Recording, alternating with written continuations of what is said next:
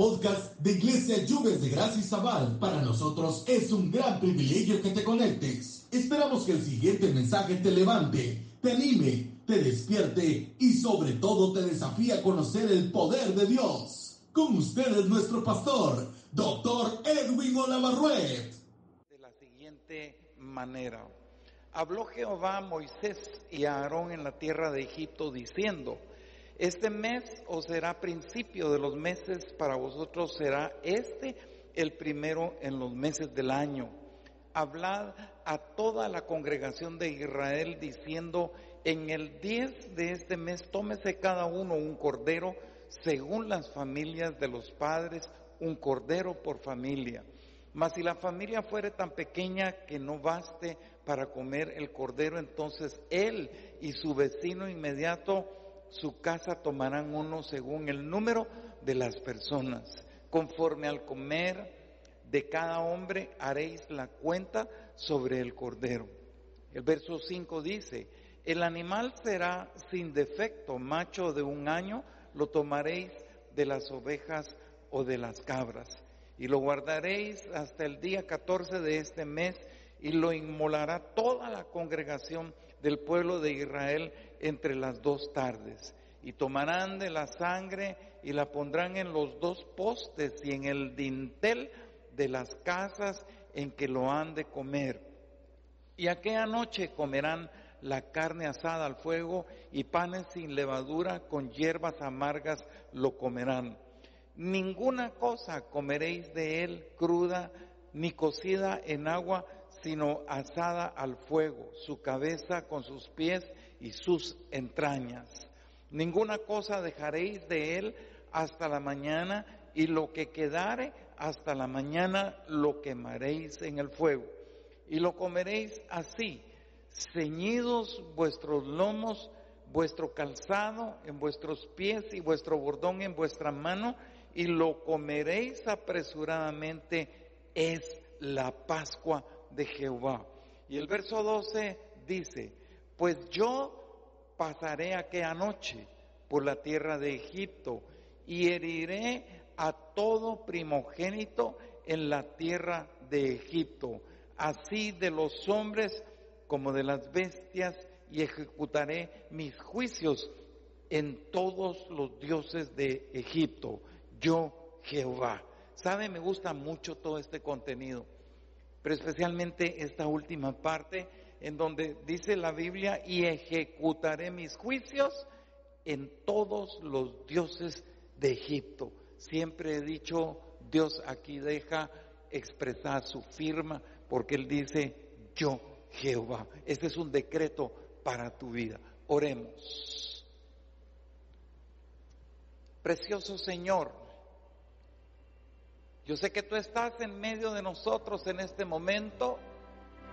Yo sé, mi Dios, que los dichos de mi boca especialmente serán gratos a ti, Señor, especialmente.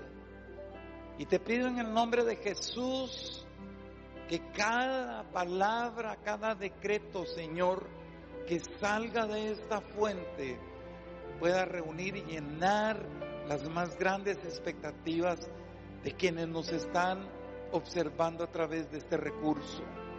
Gracias mi Dios porque sé que hablarás directamente a nuestras vidas. Yo sé mi Padre que esta palabra va a tocar el corazón de muchas personas en este momento. Habrán sanidades, media vez sea dispensada esta palabra, habrán prodigios, Señor. Habrá habrá mucha prosperidad en el corazón, especialmente espiritual, de muchas personas. A ti el honor por siempre en Cristo Jesús, Señor nuestro. Amén y amén. Me gusta muchísimo esta palabra. Y desde principio de semana yo le vengo pidiendo al Señor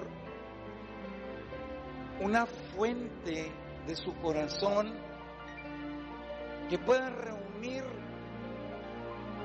sus favores para con nosotros, pidiéndole al Señor que sea una palabra contemporánea, pidiéndole al Señor que esa palabra pueda llenar nuestro interior, satisfacer todo nuestro ser.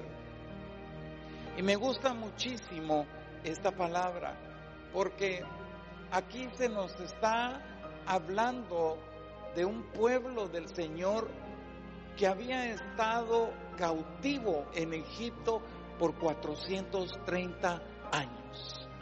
¿Se pueden ustedes imaginar una población con toda esa cantidad de tiempo estar subyugada, estar bajo ese yugo de esclavitud?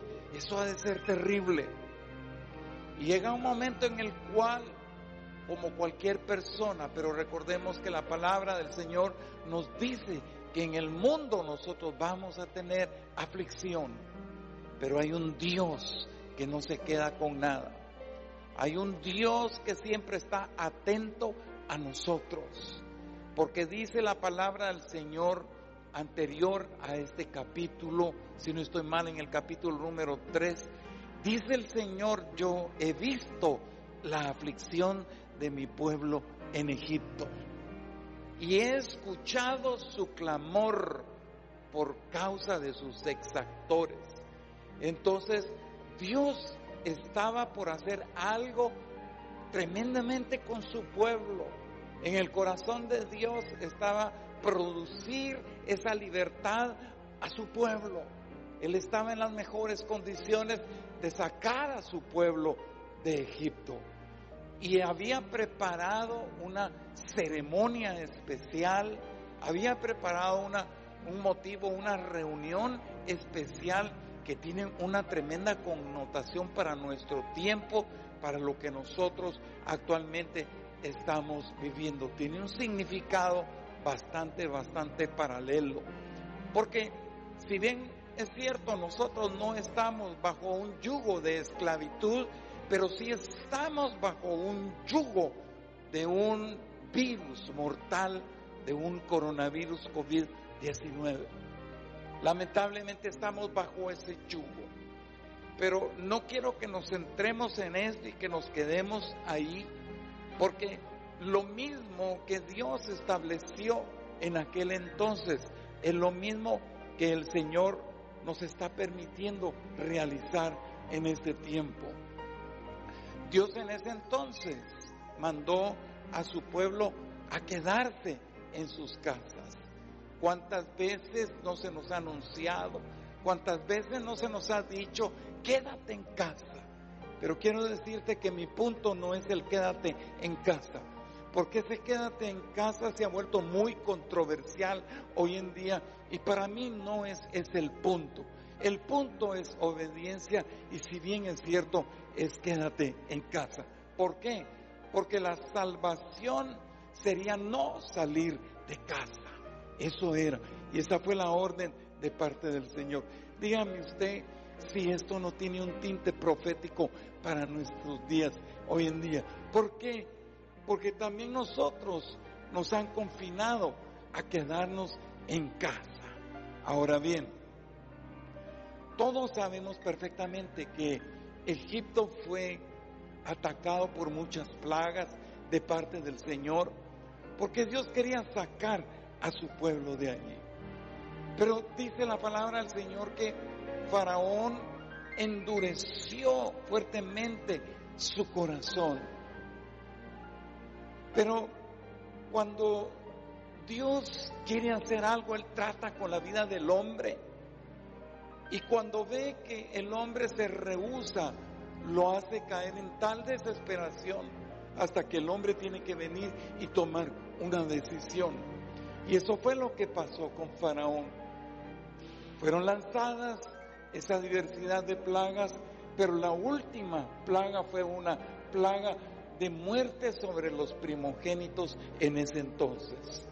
Y aquí nos damos cuenta de que hubo, esto causó una desesperación en la vida de Faraón y no tuvo más que venir y decir que se vayan de aquí. Los echó fuera de Egipto. De la misma manera, esta plaga que nosotros estamos experimentando, que no debe de ser un yugo para nuestras vidas, pero sí es una plaga que también ha desesperado, es una plaga que ha avergonzado, es una plaga que ha confundido, es una plaga que ha turbado la mente y el corazón de sabios y de mucha gente en este mundo. Se han tomado diversidad de medidas. Yo creo de que yo no soy quien para poder venir y aseverar, no soy quien para poder venir y señalar si están bien o mal las medidas. Lo único que yo puedo venir y decir, las medidas que nosotros, porque hoy llevamos tres meses de confinamiento, como que hubieron estado mejor, estuvieron mejor en un principio de lo que hoy. Nadie nació con esta experiencia. Yo lo único que pido, porque nosotros vivimos en Guatemala, que Dios bendiga sinceramente nuestro país y que Dios nos saque de este lugar. Pero el objetivo de parte del Señor para su pueblo era salvarlo, era libertarlo. Y eso es lo que me gusta a mí específicamente, lo, lo que nos relata el libro de, de Éxodo, porque ellos estaban confinados en ese entonces a una esclavitud en donde su mentalidad era una mentalidad de esclavos. Entonces ellos tenían que transicionar, ellos tenían que cambiar de mentalidad, de una mentalidad de esclavos a una mentalidad de libertad. Porque a eso nos ha llamado el Señor. Y el Señor en Juan 8:32 nos dice, y conoceréis la verdad y la verdad os hará libres. Ahora bien, aquí es donde yo veo ese paralelo de libertad a través de esta expresión. Porque nosotros los que hemos recibido a Cristo en nuestro corazón y que lo hemos hecho el Salvador de nuestras vidas, nos hemos dado cuenta de la manera en la cual nosotros vivíamos anteriormente bajo el yugo de Faraón, bajo el yugo de Satanás. En este caso del pueblo del Señor, era como un imposible. Como tal vez a muchos de los que nos hemos convertido tal vez dicen, era como imposible que ese se convirtiera. Pero recordemos que las imposibilidades del ser humano son posibilidades en el Señor. Y aquí era como imposible que el pueblo hebreo fuera liberado. ¿Por qué? Porque ellos vivían bajo el resguardo de una potencia, de una potencia grandísima. Egipto era una potencia, Egipto tenía un gran ejército, tenía carros, tenía armamento. Pero si tú me preguntas qué tenía el pueblo del Señor, no tenía nada. Aparentemente no tenía nada material, pero espiritual lo tenía todo. ¿Por qué? Porque Dios estaba de su lado. Y este pueblo salió libre. ¿Por qué? Ante tal eventualidad, ante una potencia, ante lo que sea, salió libre. ¿Por qué? Porque en el corazón de Dios estaba libertar a este pueblo. Y Dios lo decretó, Dios lo hizo, Dios lo ejecutó y Dios permitió que su pueblo saliera libre. Yo te quiero decir una cosa. No sé qué es lo que a ti te está sucediendo en estos momentos. No sé por qué situaciones de adversidad tú estás pasando. No sé lo que el enemigo pueda estar tramando en contra de tu vida, poniéndote miedo, poniéndote circunstancias que no vienen al caso, angustiado, tantas cosas que el enemigo pueda estar tramando en contra de tu vida, pero yo te digo que tienes que reconocer el día de hoy que tienes un Salvador que se llama Jesucristo y que es el único camino, la verdad y la vida. Jesucristo es tu Salvador, Jesucristo es tu guardador, Jesucristo es tu protector, Jesucristo es tu amparo y fortaleza, Jesucristo es tu sanador, Jesucristo es tu paz porque en Él nos, el único en el cual nosotros podemos encontrar esa paz que sobrepasa todo entendimiento. Y eso me recuerda a mí cuando era niño. Cuando era niño, cuando mi mamá nos, acostaba en nuestras habitaciones. Y siempre nos decía mi mamá lo que el Salmo 4.8 dice, en paz me acostaré y asimismo dormiré, porque solo tú, oh Dios, me haces estar confiado. Él es tu Salvador. Regresando un poco a la lectura, Dios les había dado una orden. Y una orden que el día número 10 de Nisan, que es, que es el, el mes de abril en nuestro calendario, les dijo que todas las familias tenían que tomar un cordero sin defecto, macho de un año. Eso les ordenó el Señor. Y les dijo que el día 14 de ese mismo mes lo sacrificarían y se lo tenían que comer. Pero ¿dónde estaban ellos? Encerrados. Estaban confinados, si lo quieres llamar de esta manera, pero por una razón muy específica estaban confinados. Entonces, Dios tomó una señal y esa señal es la que nos dice la palabra del Señor y la sangre os será por señal en las casas. ¿Qué estaba diciendo nuestro Señor en este momento? Él estaba demostrando, aunque Él no necesita demostrarlo, pero eh, Él estaba diciendo, Faraón no es un Dios, Isis no es un Dios. El único Dios en este mundo, el único Dios en esta tierra, soy yo, el Señor. Por eso me gusta cuando la última parte que leímos en el verso número 12 en Éxodo dice, yo, Jehová, Él es Dios. Bien, estamos ante una plaga mortal, una plaga que ha estado produciendo mortandad. Pero yo te digo en este momento, esto está en el que cree y al que cree todo le es posible. Tienes que creer en la señal de la sangre. Tienes que creer en la señal de la sangre del cordero. Tienes que creer.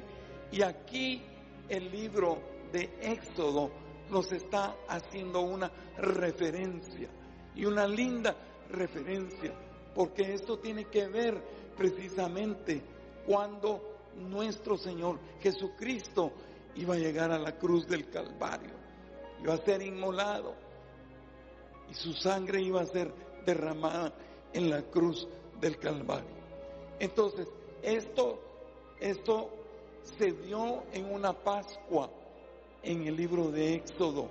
Entonces nuestro Señor Jesucristo eh, también experimentó su muerte en una Pascua y allí derramaría su sangre, sangre preciosa, sangre poderosa, sangre incontaminada, la sangre del unigénito que salva, la sangre del unigénito que sana, la sangre del unigénito que nunca perece, permanece para siempre. ¿Por qué te lo digo? Porque la vida de Dios está en la sangre de nuestro Señor Jesucristo. Qué lindo es esto. Para aquellos que creen en Jesús y en el poder de su sangre, esa sangre sirve de señal para vida eterna. Y yo te blindo y te cubro con esa preciosa sangre. Como dice en el libro de Éxodo capítulo 12 y versículo 13 dice, y la sangre os será por señal en las casas donde vosotros estéis. Y veré la sangre y pasaré de vosotros y no habrá en vosotros plaga de mortandad. Mire qué linda esta palabra. El otro día yo decía, el Señor pasa sobre nuestra población, pasa por todas las poblaciones de este mundo. Y yo decía como destapar una olla, Él viene y destapa el techo de las casas y mira cómo está la situación de vida familiar Hoy el Señor Así como el ángel de la muerte a través de este virus maligno anda rondando en todas las naciones, también así el ángel del Señor dice, veré la sangre y pasaré de vosotros. Si esa sangre está en el lugar correcto, especialmente si esa sangre está en el interior de todo tu ser, dice el Señor, yo pasaré y veré la sangre. O sea, Él va a pasar de largo, cuando vea la sangre. Por eso es importante que la sangre poderosa del Señor como señal esté en tu interior, porque la sangre es la que nos ha limpiado a nosotros, nos limpia constantemente de todo pecado, nos ha brindado una vida eterna y si tú no la tienes, es el momento para que esa sangre preciosa sea aplicada en tu ser. Continúa diciendo la Biblia ahí en Éxodo capítulo 12 y versículo 16. Me gusta esto. El primer día habrá santa convocación y asimismo en el séptimo día tendréis una santa convocación. Ninguna obra se hará en ellos excepto solamente que prepararéis, que preparéis lo que cada cual haya de comer. Esta es la celebración de la cual el Señor estaba preparando para este entonces. Aquí nos está hablando el Señor de una santa convocación, como dice la palabra aquí. El primer día habrá santa convocación. Entonces, nosotros estamos confinados, pero también estamos convocados de parte del Señor. Estamos convocados de parte del Señor, así como el Señor hizo esa convocatoria en ese entonces, estamos convocados. Dios nos está convocando el día de hoy. ¿Por qué les digo esto? Y aquí es un paralelo más que yo encuentro a través de esta palabra. Porque si en aquel entonces Dios les dio la orden de hacer lo que tenían que hacer con el Cordero y Dios les dio la orden de que se quedaran en sus casas, lo mismo sucede con nosotros. ¿Por qué les digo? El paralelo está en que hoy los templos están vacíos y ahí dice, ninguna obra se hará en ellos. Nuestros templos están vacíos.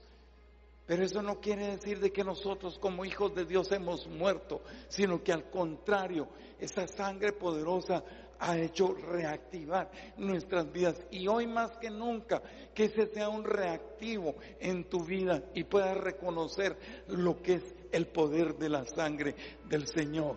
Estamos confinados ha habido problema en la, economía, se ha cesado, se ha habido mitigada la economía, se ha visto paralizada la industria, tantos comercios han cerrado.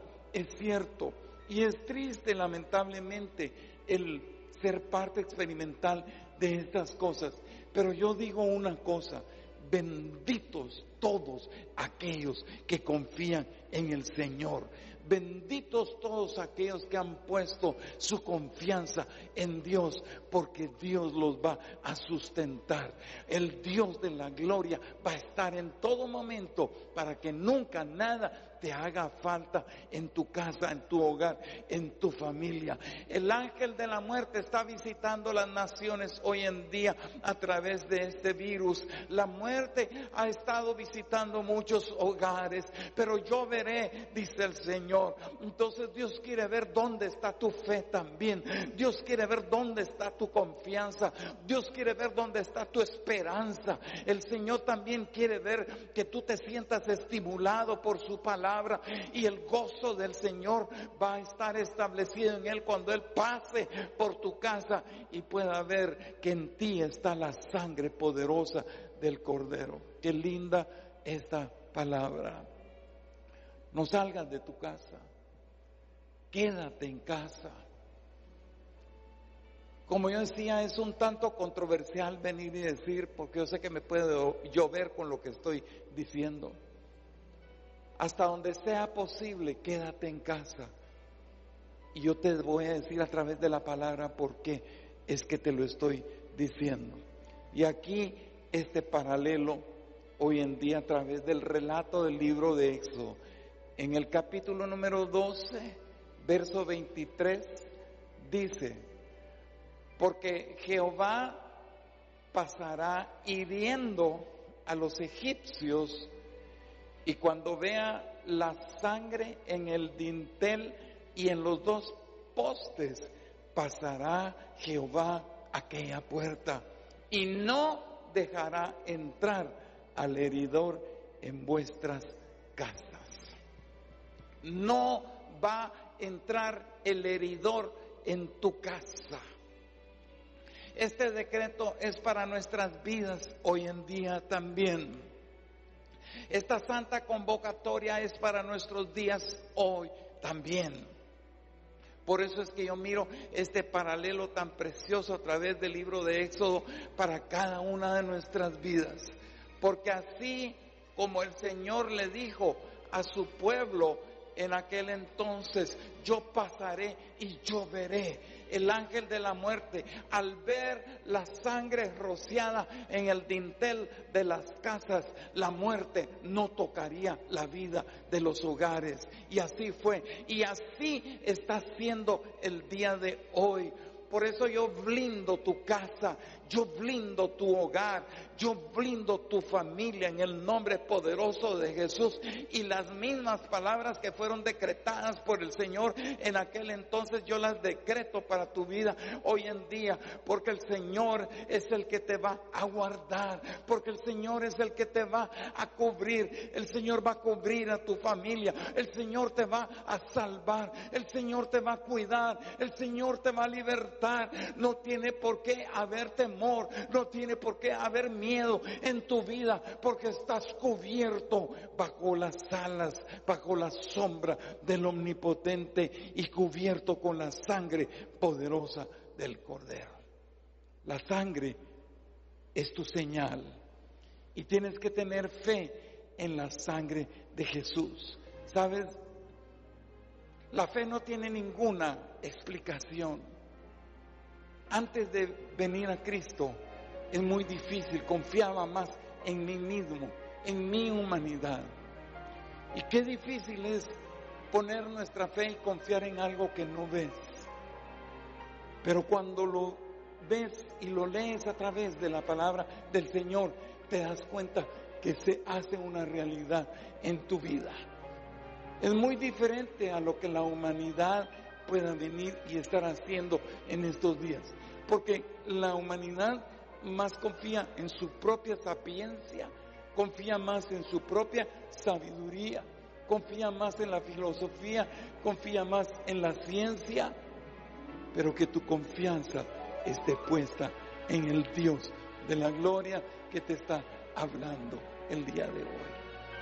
Quizá es la primera vez que tú estás escuchando acerca de esta palabra. Y si es la primera vez, yo te invito en el poderoso nombre de Jesús, que fue quien derramó esa sangre en la cruz y la derramó por ti y la derramó por mí. Yo te digo que es el tiempo de venir y no, no afligirse, no angustiarse. Es el tiempo de venir y buscar el corazón de Dios. Es el tiempo de venir y empezar a correr hacia Dios, porque Él es el único que puede provisionarte de paz. Es el único que puede venir y provisionarte de tranquilidad en todo tu ser. Si tú eres como aquella persona de la cual la Biblia nos habla, como el hijo pródigo que salió teniéndolo todo, salió de su casa y fue a experimentar al mundo, como muchos probablemente hemos tenido esa experiencia de una u otra manera. Pero el hijo pródigo se fue de su casa, experimentó y gracias a Dios, como yo mismo puedo decir que le doy gracias a Dios de haber estado con vida todavía Y que a pesar de que muchas, en muchas instancias de la experiencia de mi vida, la muerte me visitó, pero Dios me guardó. Por cuántas cosas pasó el hijo pródigo cuando se dio cuenta de lo que estaba haciendo. Y lo lindo es de que cuando él regresa a casa, él dice, Padre, he pecado contra el cielo y contra ti. Y dice, ya no soy digno de ser llamado tu hijo. Hazme como uno de tus jornaleros. No es el momento de angustias, no es el momento de miedos, no es el momento de, de, estar sin esperanza, sino que es el momento de venir y buscar el rostro de Dios. Es el momento de correr hacia el Señor. Por eso Él nos está invitando hoy en día a que nos quedemos en casa. Y espero en Dios que esto no sea una controversia para ti porque lo estoy direccionando más hacia un sentir espiritual que material. Porque entiendo las necesidades de mucha gente que se la tienen que trotar todos los días y tienen que salir a la calle a buscar el sustento. Pues precisamente para eso tienes que estar cubierto con la sangre de Cristo. ¿Sabes por qué? Porque la Biblia nos enseña y nos dice el Señor, quédense en sus casas, con sus familias, ahí coman. Mientras el ángel pasa, yo voy a ver cómo están ustedes. Por eso es importante que la sangre de Cristo esté en tu ser. Y por eso es importante, yo hoy proféticamente hago que la sangre de nuestro Señor Jesucristo sea rociada en el dintel de tu casa en este momento. Yo te blindo, blindo tu hogar, blindo tu familia, pero ese dintel de tu casa tiene que estar rociado con la sangre del cordero. ¿Por qué te digo esto? A ti, papá, a ti, mamá, quien quiera que seas, tú estás cubierto. Y quiero que sepas que si, tú eres una de las personas que tiene que trotárselas en esta vida y salir a buscar el sustento, cuando tú salgas de tu casa, tú pasas bajo ese dintel y vas con la protección del Santo Espíritu de Dios, tomado de la mano del Dios Todopoderoso, guardando las distancias, guardando todo lo que se nos ha dicho. Y así como saliste de tu casa, así vas a regresar a tu hogar sano y salvo. Esta es la interpretación de quedarse uno en casa. Es, nos habla de salvación, nos habla de, de salvarnos de esta plaga, nos habla de salvarnos de la mortandad, pero el quedar, el quedarse uno en casa también significa entrar en los propósitos de Dios. ¿Por qué te digo esto? Porque el Señor dice, mis pensamientos no son tus pensamientos. Mis planes no son tus planes. Y lo que yo sí te digo es que los planes de Dios son mejores que los tuyos y son mejores que los míos. Dios tiene mejores planes. Y si Dios te está diciendo, cuídate familia, cuídate hogar, la sangre del cordero está sobre tu vida. Entonces abandona tus planes y hable, abre tu corazón al Señor. Bríndale a Dios, bríndale a Jesús el señoría, el señorío de tu vida. Dile hoy al Señor, tú eres mi Señor. Porque si bien es cierto, antes nosotros cuando estábamos fuera de Cristo, dice el Evangelio de San Juan capítulo 8, él dice, antes vuestro padre era el diablo, pero ahora tenemos un padre, un Dios todopoderoso que nos guarda, que nos cuide, nos cuida y es real. Entonces, si tú vuelves al Señor, si tú vienes al Señor, Él se va a hacer cargo del resto de tu vida si tú estableces esa confianza en Él. Déjame decirte que la sangre de Cristo no quedó en la cruz del Calvario. La sangre de Cristo aún está vigente para el día de hoy. para limpiarnos de toda maldad, para limpiarnos de todo pecado, para cuidarnos, para protegernos. Y es bueno que tú lo hagas. ¿Por qué?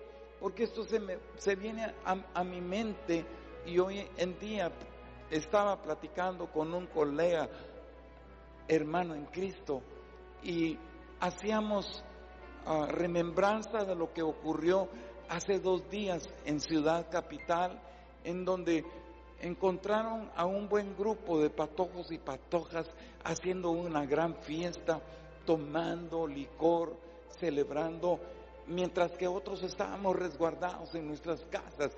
O sea, ellos violaron el toque de queda. Yo no soy quien para poder recriminar esas vidas, sino que más bien siento compasión por ellos y siento compasión aún por sus padres también, que quizás sin saber lo que sus hijos andaban haciendo.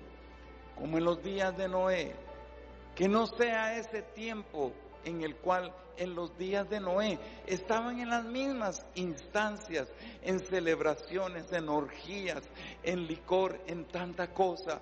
Había violencia y allí estaba Noé preparando el arca.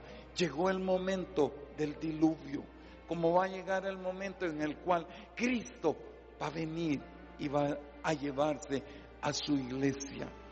Aquella iglesia sin mancha, aquella iglesia que ha nacido de nuevo, aquella iglesia que tiene a Cristo en su corazón, aquella iglesia que tiene la señal de la sangre de nuestro Señor Jesucristo.